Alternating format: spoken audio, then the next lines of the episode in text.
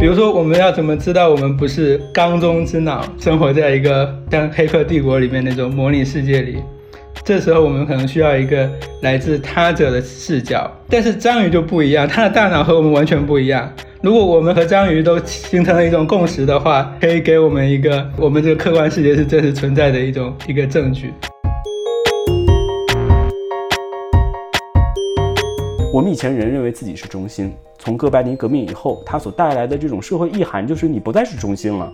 啊，以后你需要去靠边站哈。那什么时候开始发现有所变化了呢？其实来源于新教革命。我们可以通过很多种方式来去证明自己是被上帝选中的人。一种呢是通过马克思韦伯所说的那个诚实劳动，然后积累大量的财富。另外一种方式是发现科学，包括那个年代做博物学，其实也是一样的。那我干这个东西可以证明上帝是一个至善的一个存在，他竟然能创造出这么伟大的呃万事万物的不同的东西。所以从那个时候开。开始呢，人类开始慢慢的找回自己的一个角色，说我们可以替上帝做一点什么。从另外一个角度讲，我觉得你的话可以说是一种反人类中心主义的视角，它告诉我们，不止只有人才有意识，才有个体意识，才有情感。动物也可以有，那我们可以去试图去理解它们。比如说，介绍一种动物，不仅仅是介绍它怎么吃、怎么煮起来好吃，或者说它有什么经济价值，而是我们站在一个更平等的角度去看它们，然后试图去和它们去沟通，或者说去理解它们的世界。大家好，欢迎收听跳岛 FM。今天我们第一次把讨论的议题从陆地扩展到海洋以及海洋生物。上个月荣获奥斯卡最佳纪录长片的电影叫做《我的章鱼老师》，讲述了叫福斯特的摄影师和南非开普敦海域里的一只章鱼产生了非常深情的情感互动。这个影片引发了很多朋友的热议。那说回书籍呢？事实上，以海洋生物为主题的非虚构类书籍一直都是图书界的另类杰作，都非常好看。举一个例子，就是瑞典作家帕特里克·斯文松的《鳗鱼的旅行》。他在这本书中，把鳗鱼这种神秘但是已经濒临灭绝的物种和自己的家族回忆联系在一起。这本书最终荣获了瑞典最高级别的文学奖——奥古斯特文学奖。再比如呢，澳大利亚有位哲学家叫做彼得·戈弗雷·史密斯，他也和我的章鱼老师里的摄影师一样，因为潜下了海底，所以迷恋上了和章鱼的互动。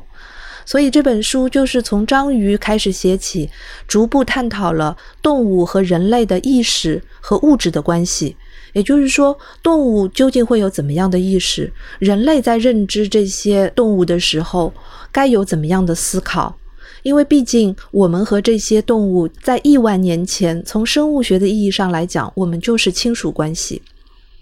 这些问题都值得生活在城市中的我们去一而再、再而三的思考。因为人类并不是唯一有感知力的生命体，人类的生命本身就是源自于海洋，而在海洋中生活着无数奇妙的动物，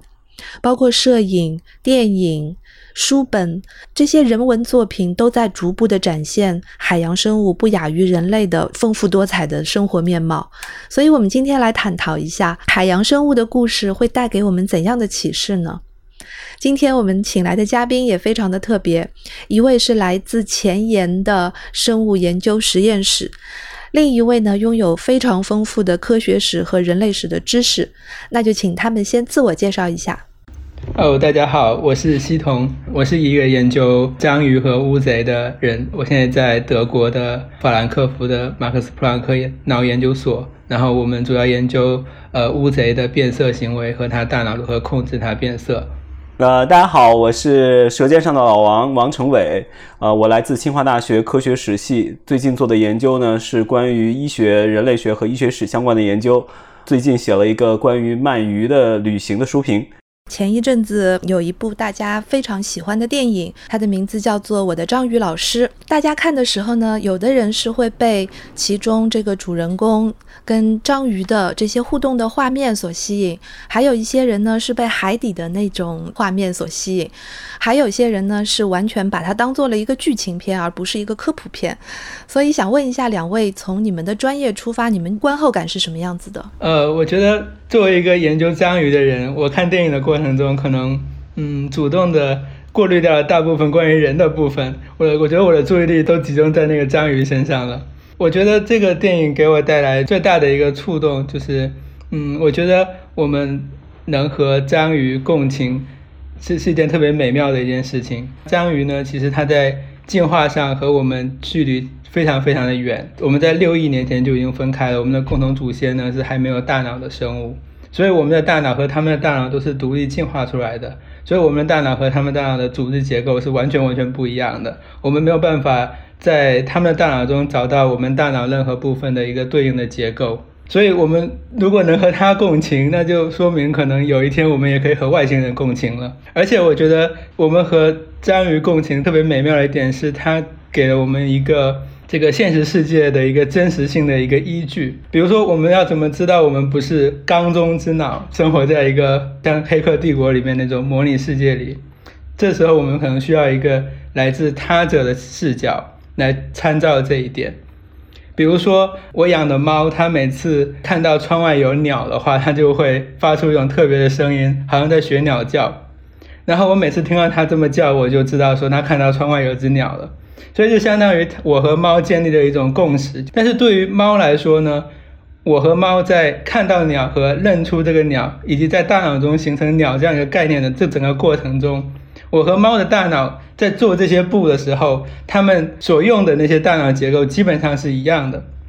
所以说这就不能排除我和猫呢都被同样一个针对于我们这种大脑结构设计出来的一个模拟程序所操纵，所以被同样一种假鸟所欺骗。但是章鱼就不一样，它的大脑和我们完全不一样。如果我们和章鱼都形成了一种共识的话，就是它不是一个根据这种大脑结构设计出来的一个假象了，所以就可以给我们一个我们这个客观世界是真实存在的一种一个证据。其实刚才西彤谈到的观点非常有趣，因为作为一个动物学家，你用了一个词叫做共情。其实我们人文学者会更常用共情这个词。比如说我谈到自己的专业之一是医学人类学，那笼统来讲，所有的人类学工作都要求我们去进入到一个田野，跟我们所谓的报导人实现所谓的共情。那其实这个共情呢，都是去到一个异文化的地方，在非我所出的这个环境里边成为非我，那就有点像我们拍纪录片《我的章鱼老师》这个样子啊。我们走入到海底，看章鱼是怎么生活的，尝试去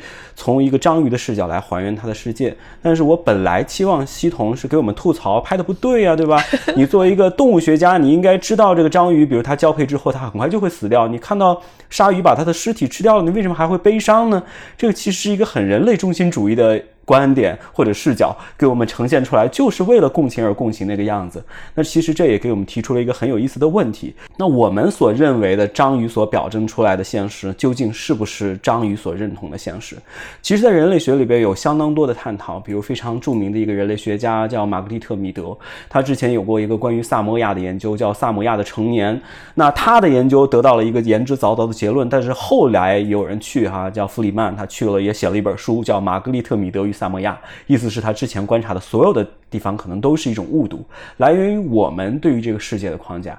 那其实这个是非常正常的，我们想想也是这样哈，因为我们人是这个样子，我们会自然的把我们的样子投射给这个世界，所以我们想象出来的外星人大概就无非是两种，一种是长得像我们这个样子，无非他大脑比我们发达，所以头很大，身体很小，他们操纵了很复杂的机器；另外一种就是章鱼。因为这大概是跟我们人类最远的一种样子。我们刚才说了，我们人类是神经元集中在一个头上的部分，然后章鱼是分布式的，大概也就是这两种样子。因为我们想象不出来其他的样子，所以很有可能我们所认识到的这种真实，其实都来源于我们自己头脑当中的建构。我觉得共情这个概念也是我们做神经科学人非常关心的一个问题。我们也会在很多。动物里面试图去研究这个问题，研究动物和动物之间的共情，以及当然也有我们和动物，但主要我们还是想研究它们同类之间如何产生共情的。比如说，他看到另外一只受伤的动物，他会不会感觉到有类似痛的感觉？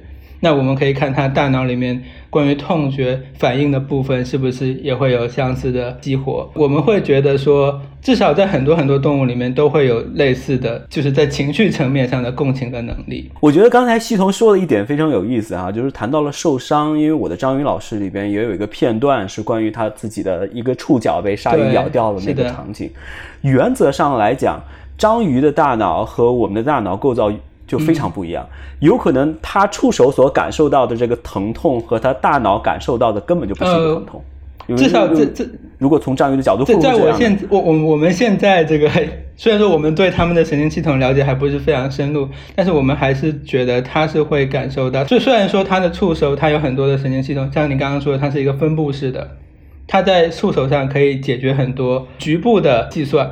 但是大脑还是起到一个中央控制的作用的，所以他的大脑其实还是可以感知到他全身。他丢掉一个触手，他是会感觉到痛的。我们现在是有这样的认识的。我其实有一个特别想问的一个问题啊，因为据我在那个《章鱼的心灵》那本书当中所看到的知识，人类一直到二零一五年的时候才对章鱼进行了第一次的基因组的测序。然后我们在电影当中看到很多章鱼的一些表现，比如说它会很善于变色，然后它还有一些跟别的生物进行互动的一种动作，然后它可能也会有一些思想的过程。那像这些对于普通观众来讲，他们是有一点点。像奇观似的来看这个事情，因为他们距离章鱼的世界非常的远。但是像系统，你是天天跟头足纲生物 生活在一起，然后你可不可以跟大家分享一下，你作为一个科学研究者，你们会怎么样去设计一些实验？然后我们对这种。另一种生物，比如说头足纲的乌贼也好，章鱼也好，我们对他们的研究已经到了哪一个程度呢？确实，我们对他们的了解还是非常粗浅的。就我们就几年前才有了章鱼的基因组，我们现在都还没有我们研究的乌贼的基因组，我们正在测。然后我们平时的话，主要还是在实验室里试图观察他们的行为。因为毕竟我们也没有在海边，没有办法像电影里面那个人一样天天去潜水，所以我们就在实验室里养这些动物，然后看他们的行为。但是还是比较遗憾的，因为他们在实验室里面做的事情和在大海里做的事情还可能还是不太一样。大海里他们可以遇到更丰富的环境，然后可以和不同动物互动，在实验室里面就会比较单调一点。但我觉得他们还是会想要和我们互动的。每天我们去实验室，他会围过来看我们。然后，当然这不同的动物不一样，就是同样是乌贼，它个性上区别还挺大的。每一只都有不同样的个性，有一些就不太理我们，总是躲在角落里；有些就会非常主动的过来围观。那我们现在研究的问题的话，其实还和刚刚王老师讲的有点类似，就是我们想知道他们。眼中的世界是什么样的？嗯，他们会在身上呈现出不同的图案来模拟环境的图案。他要首先要看到环境是什么样，然后再变成那个环境的样子。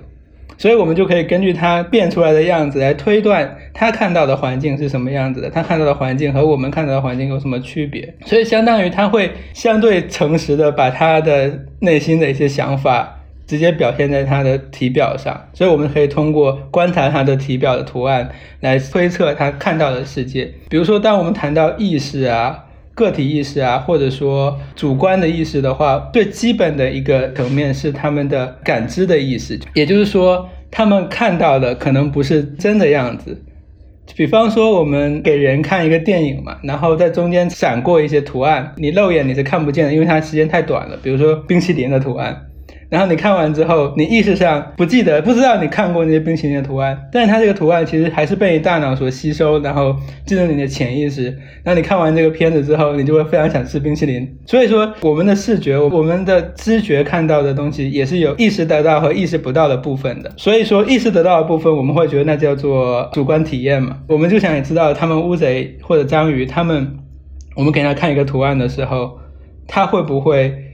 每次看到同样的图案，它会有不同的感受呢？这就是我们可以根据它变色的反应来进行推断，它是不是和我们类似的有主观感受这种东西。这个就让我想到雷切尔·卡森以前说过的一句话，他说要真正理解另外一种动物，必须能够从他们身上看到一些自己的东西。所以雷切尔·卡森写的那些非虚构类的科普类的书，包括《寂静的春天》，包括写海洋的那本，他都会有很多科学类的作家很少有的。那种拟人化的视角，从人类的角度换到这个动物的角度、自然的角度，然后来阐述这个世界。那我就想问一下王老师，因为您是做科学史的研究，那可不可以跟大家普及一下什么是科学史的研究？呃，科学史其实说起来是一个非常短暂的一个学科，就是它的历史其实非常的短。一般意义上来讲，我们在写科学史的时候，无外乎是面对几种人，第一种是面对。就是所谓的科学家，科学家偶尔会写自己的科学史。最早的科学史其实也都是科学家写成的。干嘛呢？他是为了纪念自己这个学科。比如说，西童是一个神经科学家，他可能会在回顾神经科学的发展历程的时候，说自从某一个年代，我们做了一个什么样的事儿，神经科学的某一个分支就诞生了。那后来，随着科学史的专业化，就会存在专业的科学史家，像刚才你提到 Rachel Carson，我们大概可以把它算作是科学史家吧。他们会从一个人文的观点来去为了科学史家而写科学史，就是我们会重新反思科学在我们人类过程当中究竟扮演了什么样的角色。那同时呢，我们会把这些故事讲给后人，啊，我们试图去达到呃人文意义上这种警醒啊，我们科学发展太快了，太慢了，跟社会之间存在什么样的关系？这是。一种，那还有一种就是刚才你提到的《章鱼心灵》这本书，这个其实从严格意义上来讲，它也不算是科学史的书，也许算是哲学，算是科普。但是这类书是面向大众的，呃，近些年来其实才是一个比较流行的这种写法，要包括我刚才提到的《鳗鱼的旅行》，它都是希望写给大众，让我们通过呃了解科学的方式来重新认识自身。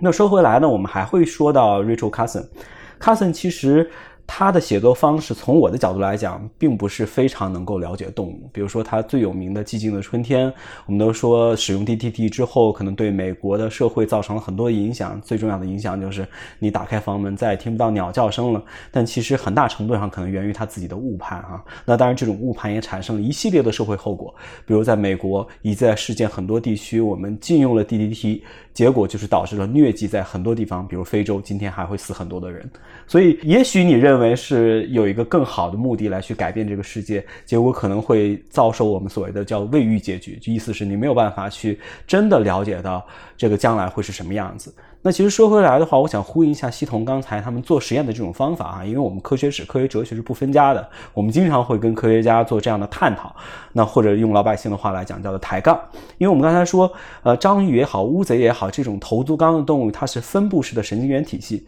那我们大概可以做一个类比，什么类比呢？相当于我们。不能假设它有一个像人一样的中枢哈，神经中枢，像我们大脑会控制各种各样的东西，它感知到的，或者是看到的，或者是潜意识里没看到的，它都会有一个表征。我们假想它是一个社会，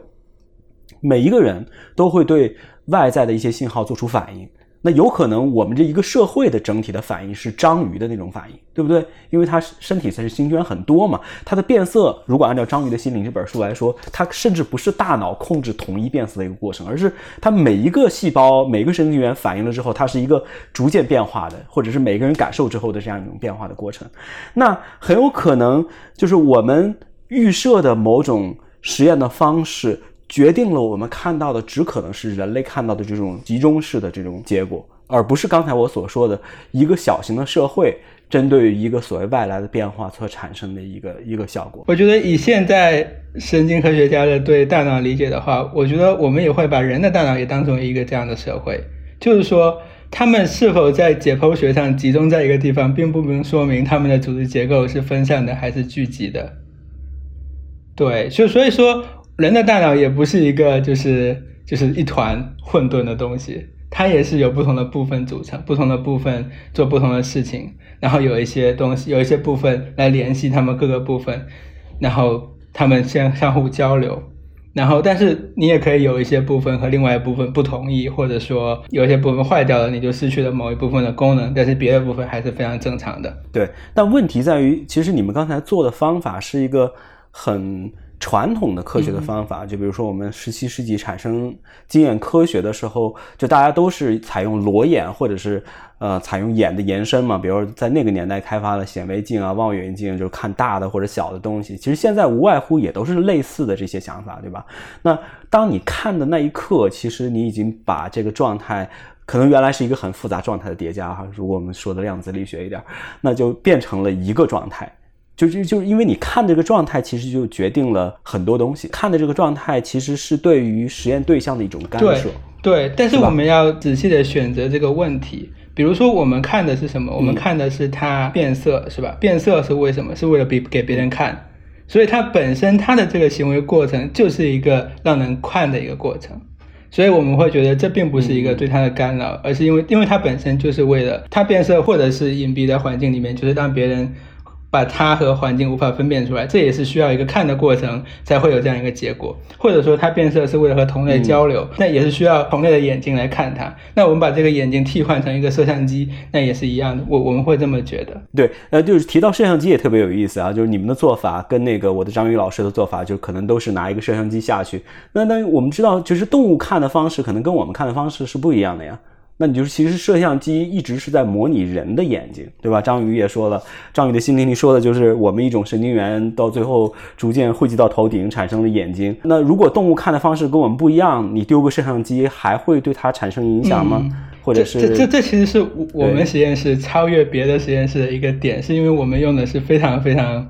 轻的摄像机，所以我们看的其实不是。它成像的样子，而是我们看的是每一个色素细胞的活动，所以我们是想从它这个运动运动的这个形成的过程，比方说，你看一个人在跑步的时候，你可以拍他跑步的过程，是吧？但你也可以去记录他每一根肌肉收缩的情况，由此再去重构出他的那个跑步的过程。那我们做的是就是更基础的这一步，就是说已经可以穷尽他所有想要表达的事情了。西童刚才说的，怎样从观察色素细胞来判断神经系统，更像是我们通常意义上说的科普书籍的内容吧，就是会讲到很多的专业知识。就好像系统跟我们讲的，我们怎么样从它的这个色素细胞来判断它的神经系统等等。然后现在呢就不一样了，就是从我的张宇老师以及刚才我们都讲到的这个《鳗鱼的旅行》这些书，他们好像都是在暗示我们说，现在的创作者在处理自然啦、动物啦、植物啦这一类的主题的时候。在书写的过程当中，在叙事的过程当中，他一定会倾向于人文关怀，倾向于抒情式的这种风格，倾向于人跟自然界的一个共情。但其实这个是以前的科学家所鄙视的吧？就是你怎么可以简而言之的就把人的感情供给这个动物和植物呢？我想问问看，你们两个人对于这种拟人化的人文类型的共情式的书写叙事方式有什么自己的看法？呃，其实这种写作方式并不是非常的普遍。那如果往前追溯的话，大概能追溯到一个非常有意思的事儿，叫哥白尼革命。你会发现托勒密的那个地心说的模型，在很大程度上都是可用的。后来有很多科学家，比如说 Hawking，在他的 Great Design 里边也说过了哈，说地心说的模型很长一段时间可用。为什么后来不可用了呢？他给出这个解释是因为不简单，观察到了新的数据，把这个数据跟它的模型结合之后，要加特别多的本轮和。经文，所以这就不行了，他需要去做一个改善。那哥白尼的革命，从科学的角度来讲，我们叫做范式革命，有点像心理学里边所讲到的那个格式塔心理学的转换，就是我们看到这是一个鸭子还是一个兔子，对吧？取决于你从哪方面看。其实它只是完成了一个视角的转换，但是这种视角的转换对人的冲击就很大。我们以前人认为自己是中心，从哥白尼革命以后，它所带来的这种社会意涵就是你不再是中心了。啊，以后你需要去靠边站哈。那什么时候开始发现有所变化了呢？其实来源于新教革命。新教革命跟近代科学产生是算是相辅相成的。因为新教呢，其实它宣扬一种理念，我们可以通过很多种方式来去证明自己是被上帝选中的人。一种呢是通过马克思韦伯所说的那个诚实劳动，然后积累大量的财富。啊，以前都是买赎罪券嘛，现在我城市劳动，我又不奢侈，我就变成了一个资本家，我很好。另外一种方式是发现科学，包括那个年代做博物学，其实也是一样的。那我干这个东西，可以证明上帝是一个至善的一个存在，他竟然能创造出这么伟大的呃万事万物的不同的东西。所以从那个时候开始呢，人类开始慢慢的找回自己的一个角色，说我们可以替上帝做一点什么。一直到十八世纪法国，其实是一个进步主义的时期。那我们都知道那个启蒙主义哈，我们做了很多启蒙的运动，其实也是跟从原理上来讲是跟当年的新教革命是异曲同工的。因为呃，在新教革命之前，我们都知道天主教是一个严酷控制的社会，他会告诉你，你私自翻译圣经都是违法的。那我不但要把圣经的知识告诉你，我要把整个万事万物的知识都告诉你。那早期其实我们关于科普的一个最朴素的概念就是，如果你不懂这个东西哈，我就告诉你说，你如果什么东西不懂，我告诉你，你就可以达到一种结果，叫做提高。科学素养，提高科学素养能干嘛呢？这个发达资本主义国家，他们有一个很现实的追求目标，就是将来给我们投票、科学拨款的时候，你要投赞成票，因为你不懂，所以你不知道科学重要。那我告诉你，你知道科学重要，你将来是不是可以多给我们投足纲这种认知科学研究拨一点经费啊？他们就这种想法。但是人文科学家说，这不应该是这个样子的。他只是知道，那无非就是被你培养出来一个乖乖的。投票的人是吧？这个不对啊！我们其实科学还是应该有更多的目的。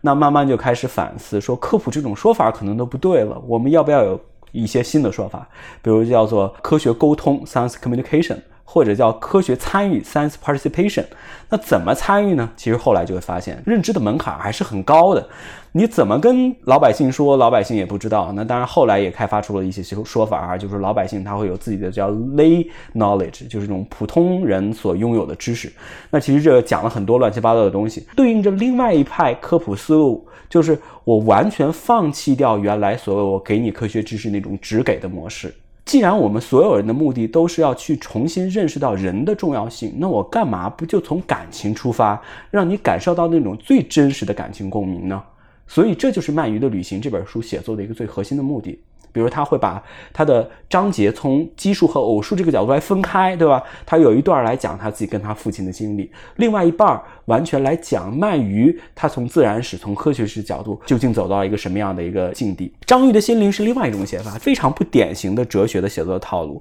用传统的哲学，可能呃也会言必称这个亚里士多德、柏拉图就会追溯到什么什么这种哲学传统，这是一个很逻辑的。很演绎的思路，但是他这个是一个很经验的思路。那这个其实也来源于十七世纪哈，包括十八世纪帕斯卡，他们这群人在做哲学的时候都会采用类似的方式。就是一般的哲学家他是不出自己的办公室的啊，我们叫 armchair social scientist，不管是社会科学家还是什么，他就是停在自己的扶手椅里边。但他们这些人竟然可以跑到实地里边做田野啊，他去真的到海底里边去潜水，这个其实是非常难得的，是因为。我们人在感受这些知识的时候，我们更容易引起共鸣的，往往是故事，而不是那些生硬的知识，就是只给式的那种科普。我们一旦去跟他做了类似的事情，不管你是跟爸爸去钓鱼，还是你去潜水游泳的时候，真正的触摸到了一个生物，这种感情上的共鸣才会使你记忆久远。那么，其实谈到记忆，我们可能也会稍微对比一下，不管是章鱼的心灵，还是我的章鱼老师里边提到的一些桥段。他会现在一般认知科学家他们也会认为动物会有记忆，但动物可能不会有回忆。这就是为什么拍我的章鱼老师的时候，他一定要有一个摄像机停在前面，然后那个作者他自己要讲述这段故事。这个其实是体现出我们跟动物之间的一个最大的一个不同。那其实如果我们能理解到这个层次，理解到他们最后要表达的一个初衷。他无外乎是想通过这种方式来告诉人，你要认识自己，你很重要，你不是沧海当中的一粒沙，对吧？你不是说，呃，某某年出生了一个什么人，他生卒年要停在你的墓碑上的那个简单的数字，你是你自己，是你的讲述和你的回忆，使我们成为了一个人非常独特的存在。王老师的意思是，这些新的科普书籍或者说科普参与的这些书籍，是希望能够调动起大家对于知识的这种感情式的共鸣，从而真正的目的是为了要认知人类自己吗？对，其实是认知人类自己，它的本质甚至可以抛弃科普。原则意义上来讲，你读这些鳗鱼的旅行的故事和读人类学的作品差不多。人类学的作品也是一样啊。鳗鱼的旅行告诉你你不知道的一种生物是鳗鱼，章鱼的心灵告诉你章鱼你不熟悉是吧？我人类学我去到一个你不知道的部落，我给你讲一个完全异文化的故事，其实都会告诉你说这个世界真的是多姿多样的。我们可以通过这样的方式来重新反思自身。章鱼跟我们不一样。鳗鱼也跟我们不一样，活得很久，它可以在一个地方不吃不喝很长时间。可能我们刚才说的萨摩亚的地方，它对于人的成长的方式认知也不一样啊。反观，我们就可以知道说自己在什么地方重要，什么地方不重要。那这是我们以前，呃，可能没有认识到的一些地方。所以，不管是科普还是人类学，都是讲一个不同的故事，最终落回到我们自己。让我们认识到人自身的重要。那像这种叙事的方式，我想问一下西彤，对你有没有一些影响？你认同刚才王老师说的这个本质上可以抛去对于科普的这部分的内容，从而认知自己吗？或者说，《鳗鱼的旅行》这本书里面让你最感动的一些故事是什么呢？呃，可能不同人他有不同的需求。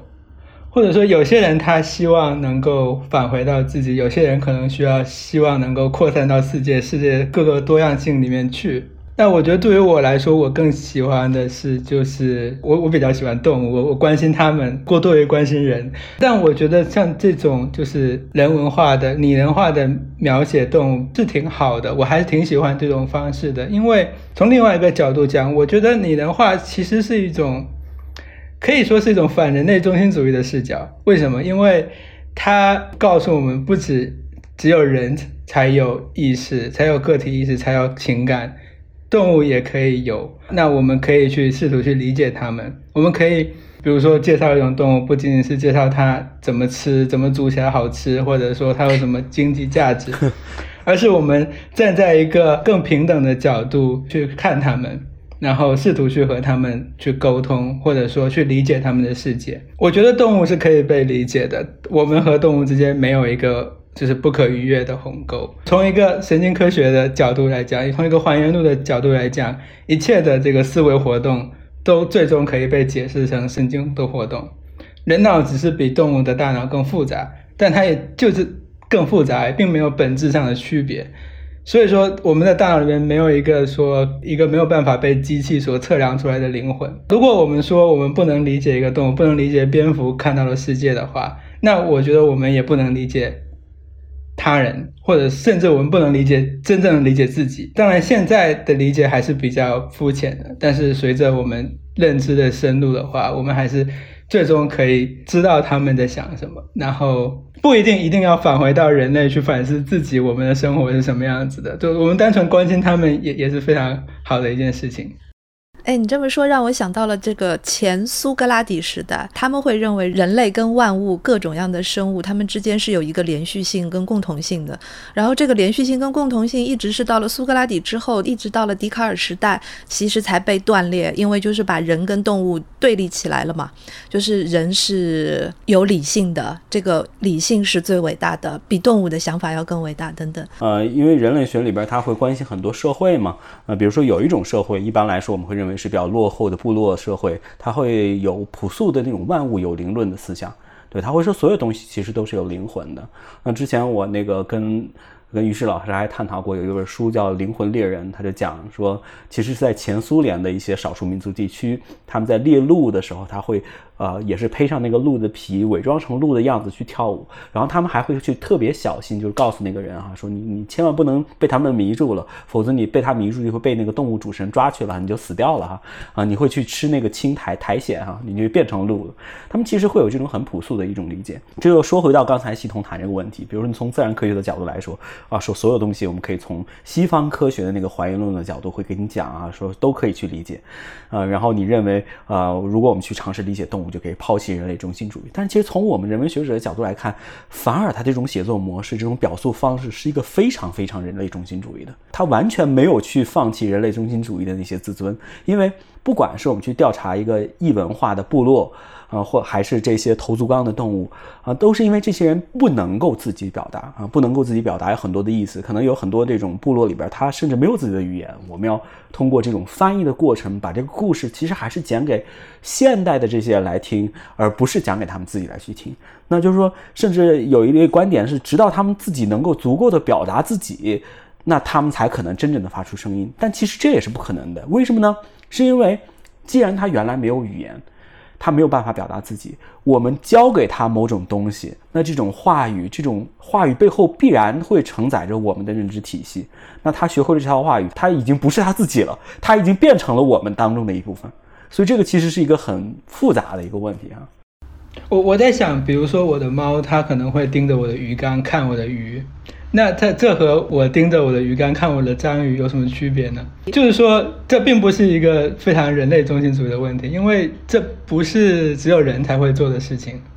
如果这么说的话，比如说有一个法国人类学家 Descola，他对于我们刚才不同社会的认知方式做了一个分类啊，就刚才我们说万物有灵论也是他其中的一个分类。呃，他的回答会是你们其实在注视着不同的世界，就你们看到的东西其实完全不一样，因为这个看的过程也包含了他自己认知和解释的过程。就肯定就是就是完全不同的东西。对，这是一这是这是一种可能，但也有可能是一样的嘛。对，就我我们并并有可能是一样的，对的，我们不并不知道这个其实涉及到一个生命共同体的问题。我不知道两位有没有看过最近还有一个纪录片叫做《地球消失的一年》，然后他就是找了那个不同的纪录片的摄影师，他们在疫情发生的这一年当中的各大洲的一些人类生活的场景当中，他们去拍一些野生动物，因为人都不出来了嘛，都隔离了，所以呢，就比如说企鹅会走在南非的街头，然后还有一些大海当中的那些。鲸鱼，它们因为没有游轮的这种噪音的干扰，所以这些鲸鱼它们可以出来活动了，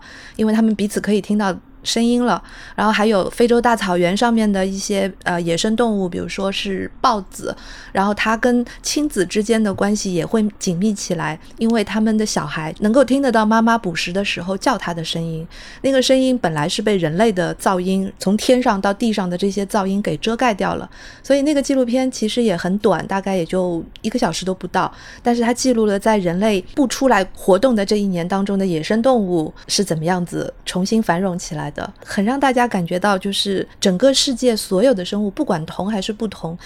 我们是在一个生命共同体当中的，就是这种感受，是不是你们刚才说的这个？所有的记录其实都免不了带有它背后的意识形态的色彩，它是一种表征。既然是表征，我们说它就肯定会选取一些固定的画面。呃，地球消失的一年，因为我没看过，但是听你刚才一描述。跟我们之前表征气候变化的方式大概差不多，你会发现气候变化它有一些固定的表征的套路，比如它会给你看一个画面，这个画面是什么呢？上面有一个悬浮的冰块啊，其其余都是海洋的那个画面，然后一个熊趴在那个悬浮的冰块上面，已经骨瘦如柴。那这是一个非常典型的气候变化的表征。我觉得这个其实就是我们所谓的以科学的话语，以科学的外衣来去表达。他要传达的这个思想的一个一个固定的套路。那如果从套路的这个角度来讲啊，我想王老师，你再跟我们分享一下你看《鳗鱼的旅行》这本书的时候的一些想法，因为这本书基本上完全不属于这个套路吧？对，他完全不属于这个套路，所以这是我非常喜欢这本书的原因。呃，其实很多人，特别是中国读者看完之后，他会觉得我可以把这个科学史的部分完全抛掉，因为我们会觉得他和他父亲之间的这段情情感的纠葛会。更加重要。那但是对于我来说，这本书，呃，能传达出的，或者说它已经传达出的一个最重要的思想，其实是我们刚才所说的人为什么会成为人。如果从自然科学家的角度来讲，是因为你有基因，是吧？那如果我们这么说的话，我们完成了交配，是不是我们生了孩子，你的基因已经被传递下去了？那你的使命就结束了。所以，其实，在呃人文学者或者是社会科学家看来呢？人的存在来源于我们的回忆和我们的这种叙事 narratives，我们通过讲述来重塑自身。那我们这种讲述，这种碎片化的记忆，其实也是对于我们所谓正确官方集体记忆的那种对抗。对于我们每个人而言，你究竟是一粒沙，还是应该把自己的故事讲出来？这个其实是鳗鱼的旅行给我们最核心的一种冲击。一个是。作为很边缘的他的父亲，另外一个是离人类谱系很远的一个鳗鱼。那通过这两种东西的这种闪回式的碰撞，其实能够激发出不同人的这种想法。那为什么加鳗鱼呢？刚才我们说很多中国读者会认为没有鳗鱼可能也还行，单纯的写一个回忆录，就是因为很多国家，特别是对于中国而言啊，我们有一个相对强的科学主义的倾向，那把这个。科学主义的星象和人文的传统结合在一起，也许鳗鱼的旅行是一种最好的方式，是因为它通过讲鳗鱼能够唤起刚才我们所讲的，就是地球消失的一年也好，我讲的那个趴在浮冰上的骨瘦如柴的北极熊也好，大概类似的那种，就我们能唤起对生物的一种感情，就是呃。徐浪光也是一个人类学家，他会跟你讲说，自然科学可能进化的非常快，但是相比之下，人类的情感是一个非常稳定的谱系，不管是在哪个国家都是一样的。那这就意味着什么呢？只要你能唤起他的情感。不管是科学那个部分，还是人为那个部分，很有可能就会激发出他自己的一种动力。我们刚才说了，官方的记忆是很简化的、很美化的。那如果你受他的激发，把自己的这种回忆写下来，你写写你自己的父亲、母亲，像今天是母亲节，你写写你自己，可能都会是对我刚我们刚才所说的正确的集体记忆的一种对抗。那这种对抗留存下来，那将来我们不知道它是什么，也许能迸发出更多智慧的火花。嗯，我我觉得我看了这本书之后，给我留下印象深刻的还是关于鳗鱼的部分。我就觉得最打动我的地方是，因为他一开始说亚里士多德觉得非常的困惑，他研究了很久鳗鱼都不知道它们是从哪里诞生的。他他们亚里士多德觉得鳗鱼是从淤泥里诞生的，因为他们从来没有见过鳗鱼交配，这是一个非常迷的事情。然后到最后，他揭开这个谜团，说：“呃，原来鳗鱼它们需要回游到大海里，所以亚里士多德在陆地上永远都找不到它们是怎么交配的，因为它们要在大海里交配。所以一旦这个豁然开朗的感觉，你突然间就觉得说，哇，你的世界被点亮了，原来是这样。”但是呢，这个谜团被揭开之后，你又有更多的问题等着你。比如说，那他怎么知道他什么时候应该要往海里游？他怎么记得他回去的路要怎么走？就当你揭开一个谜团之后，后面还有更多更更神奇的问题，就就突然一下子冒出来。那我我会特别对。被这种事情所所打动，因为我觉得这这可能就是自然科学研究的一个魅力，就是你会有那种突然间被点亮，然后又可以看到很多很多问题的那种时刻。这又回到了这本书的本身，就是它平行叙述的两个部分。我觉得就科学的部分非常打动我，然后他个人经历的部分，我我我也能体会到，就是他比如说他回忆他和他父亲的关系，以及他父亲的去世，以及他那个最后那只鳗鱼的离开，就好像是他父亲就回回归自然，就就到了一个更自由的世界里去了。但我就很难找到这两个故事之间的联系究竟在哪里，就是说为什么他会把这两个东西联系在一起？对，就是刚才系统谈了很多从呃科学家的角度的想法哈。文学里边经常用的是类比，那其实科学里也是。那类比它的作用就在于这两个东西可能原来我认为它不是一种东西，我找一个联系把它联系在一起。那这样的话，这种类比就可以带我们去很远很远很远的地方。那么其实类比这种思维方式在自然科学里边也非常常见。呃，系统的说法是非常。呃，目的论的，就你已经知道结果了，你你你自然会知道什么样。但是很多时候，在你呃不知道它是什么样子的时候，你大概就只能通过我们所谓的想象，甚至大多数时候是类比。呃，我刚才举的 P C R 法，穆利斯他自己的确就是这么说的哈。那其实你我们回顾量子力学，早期也是有一个非常非常重要的模型，今天看起来是错的，叫早高模型。他说这个这个就是我们说的这个有一个原子核嘛，然后周围的电子怎么分布？他说它大概就像枣糕一样，随机的分布。就我们做一个枣糕随机的分布在周围，这个模型是错的，但其实是，呃，给后边的人很大很大的启发。那其实可以从一定意义上来讲，是奠定了后来量子力学，呃，一大块的发展的基础。那这个其实你说它是个类比科学吗？也不科学。它正确吗？也不正确。但是它的确帮助我们完成了所谓的思维上的跨越。有道理。那我可以再再确认一下，就是。王老师刚刚说这个鳗鱼的故事，这里呃，鳗鱼的旅行这本书里面的关于这个类比，它类比的是这个全球鳗鱼这个物种它陷入了一个危机，它数量不断的减少，和作者的父亲作为一个工人阶级，他们这个整个阶级的衰落，这这是一个类比吗？呃，你可以这样认为。我觉得其实文学的它的它的一个魅力在于，它是面向读者开放的一个文本。其实我觉得刚才西彤那个理解已经非常不简单了，已经很深入了。就像我们刚才说的，在现代化的这种车轮之下，那些消失的底层，跟我们现在消失的鳗鱼，其实真的是作者想要传达出来的一个核心的意思。即便你不能理解这个意思，我们非常单纯的只是说这个鳗鱼是父亲的转世，这行不行呢？这可能也可以，对吧？就是就是文学的魅力，就是让你自己去不断的思考，而不是像呃我们传统的科普一样，或者像这种呃纪录片一样，只给你一个画面，说就是这个样子，你记住就行了。下次你直接调用脑海当中的记忆，这东西如果对于普通人来说我没有用，我干嘛还记它呢？但是那个情感，刚才我们说了，它可以让你，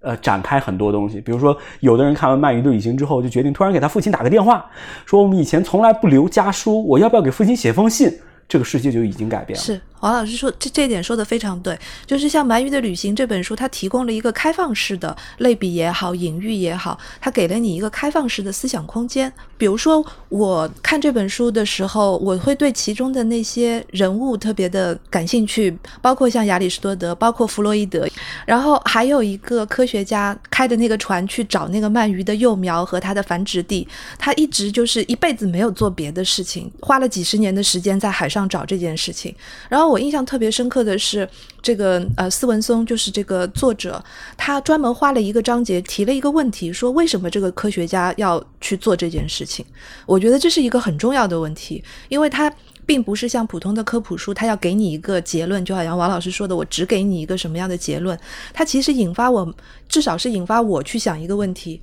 就是世界上有那么多的谜团，不管是在陆地上、海洋上、生物上、人类身上，那么多的谜团，其实整个这一个探索的过程，有的时候就是。就是这个样子，你可能要花几十年的时间去做一个在别人看起来无谓的事情。那个章节特别的打动我。对，我觉得这个问题最好问系统啊，就比如说你为什么选择了现在的研究方向作为自己的职业生涯？你也会花几十年的时间去做一件小事，对不对？对，嗯，对，我觉得这至少在从事自然科学的人里面，这样这样的人是非常普遍的。我们经常会遇到这样的人，他们就是几十年都在研究同样一个问题。如如果我可以做一个类比的话，嗯，就是我们这本书里面讲到的这个鳗鱼，它会在他们某一个特定的时刻，他们突然间觉得他们应该到海里去繁殖了，他们就会跨越几千里的路程回到那个马尾藻海。这种长途迁徙的动物，他们好像会在某一瞬间产生一种使命感，就是说他觉得他应该回去了。嗯，对，然后。我就觉得这这这种使命感，这种动物产生的使命感，可能就类似于就是人人的一种意义感，就是为什么我们要去做一件事情，好像就是这是一种一种非常普遍的一种一种一种情感，就是他们会突然间产生出，不是也不是突然间吧，就会突然产生出来这种情感，然后他们就会去做。所以，西头，你还是在这本书里面找到了一些共鸣。是啊，是啊。关于这个动物嘛，我们在最后补充一个小的问题好了，可能跟所有的听众朋友的关联会更加的大一些，因为在都市的这个生活方式当中，动物的存在感是很弱的，要么就是我们的食物。要么就是我们的宠物，非常偶尔的可能会成为一个观察的对象。比如说你是摄影爱好者，或者是一个标本爱好者，你可能会把它当做一个实验的对象。那在你们的这个生活当中，你觉得自己跟动物的关系是什么样子的？我觉得人还是有机会和动物建立一些情感关联的。比如说，我们养宠物，它宠物的话，因为它们是被驯化的，所以在它们驯化的过程中，它们被驯化成它们愿意和人交流，所以我们就可以和它交流，会和它形成情感的联系。那另外一种情况，可能像章鱼，它们虽然是野生动物，但它们其实是一种非常好奇的动物。像亚里士多德在他的《动物志》里面这样评价章鱼说：“章鱼是一种非常愚蠢的动物，因为。”只要一旦人把手伸到水里，它就会跑过来靠近你，就它非常非常容易，非常容易被抓住。它就是对整个世界都非常好奇，所以像这种非常好奇的动物，它们也是比较容易和人真的建立一些联系，因为它们就是主动的想要和和你建立一些联系。在普通城市生活里面，我们遇到的更多的一些野生的小动物，它们可能就会比较不愿意和人建立这样的联系。虽然我觉得它们也是有具备。呃，类似于猫或者或者章鱼那样的认知能力，比如说城市里的鸟啊，如果他们愿意，他们也是可以和你交朋友的。但是可能他们的天性使然，他们会比较怕人，然后不愿意和你接触。但是这时候当一个观察者，远远的看也是挺好的。你有没有觉得，在我们养宠物的时候，人对动物有一种驯化，那动物对人其实也有一些驯化呢？对啊，对啊，我觉得我的猫就非常的驯化我，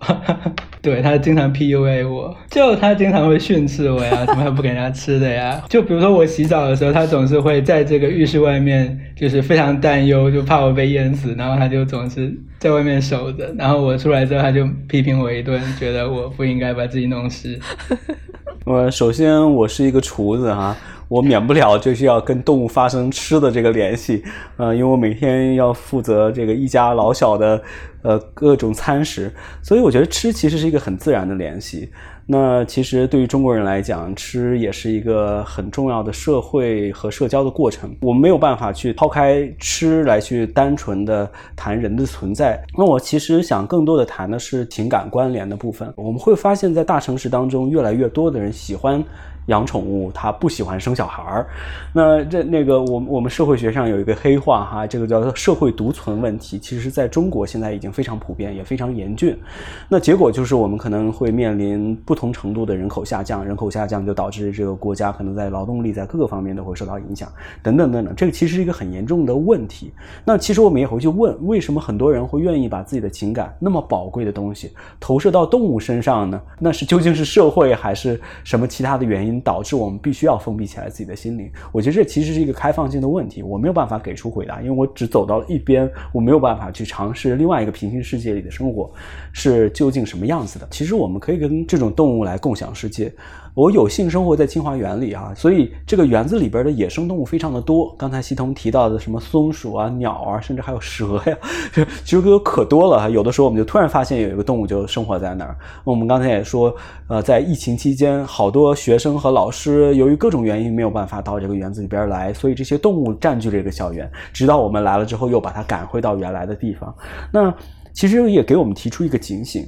这些动物其实可以跟我们共享这个世界，共享这个世界，并不意味着我们在同一个时间、同一个空间里边共存，而是比如说，我们可以在白天，它们可以在晚上；我们在地上，它在地下，或者在天空当中。呃，乌鸦很多哈，所以其实这种共享可能是多方面的。那这种共享，我们也不知道究竟谁在注视着谁。然后这个世界，反正就是我走一步，他退一步，然后可能他进一步，我要退一步，这样的一个过程，还挺美好的。呃，只要我们都做好自己的本分嘛。因为前面我们都是在说这个科普写作啦、科普阅读啦，嗯，请两位来推荐一下你们自己喜欢的一些科普读物，或者是非虚构类型的这种人文的读本。特别喜欢的是一本叫做《呃创造自然》，呃，它是讲的是亚历山大·冯·洪堡的故事。然后红宝呢，它是一个一个德国的科学家，然后他生活在大概歌德那个年代，他的足迹遍布世界各地，可以说是最后一个百科全书式的科学家，研究一切问题，他地理到自然到生物，其实他的思想就影响到了后来很多像达尔文啊、像梭罗啊或者约翰穆尔这样的人，这也都是受到了洪堡的召唤，然后走向自然。他们可能从人文的角度去理解自然，但是这都是从从洪堡他试图用足迹去丈量地球开始的，但可能现在这个时代已经没有像他这样的科学家了，所以还是，嗯嗯嗯。那王老师这边有什么书籍可以给大家推荐的吗？呃，如果我推荐的话，我会更推荐那些，呃，能够敢于书写自己经历的。呃，情感类的这种书，那其实大量的都是文学作品。如果真的还跟我们人文、跟科普相关呢，我大概能想到的一本稍微接近鳗鱼的旅行的这种写法的是《筷子》，王清嘉是一个历史学家。其实他写的方式还是很历史学的，但是他的初衷非常有意思。他当时在美国要教他的小孩使用筷子，他本来是想。找找各种资料，给他的小朋友写一个说明书，筷子使用的说明书。结果没想到资料越收越多，越说越多，就写了一个筷子全球史。我推荐的核心的原因不在于他写筷子多么有意思啊，虽然中国人这是把筷子当成一个主要的食具，更重要的是希望大家能够借助这类的作品叩问自己的内心，想想自己是怎么走到这个世界上的。如果将来有一天自己不在，肯定会有这么一天。你想给这个世界留点什么？我觉得王清佳给我们留到的。留下来这个作品，以及他写作这个作品的动机是更值得我们深思的，正如鳗鱼的旅行一样。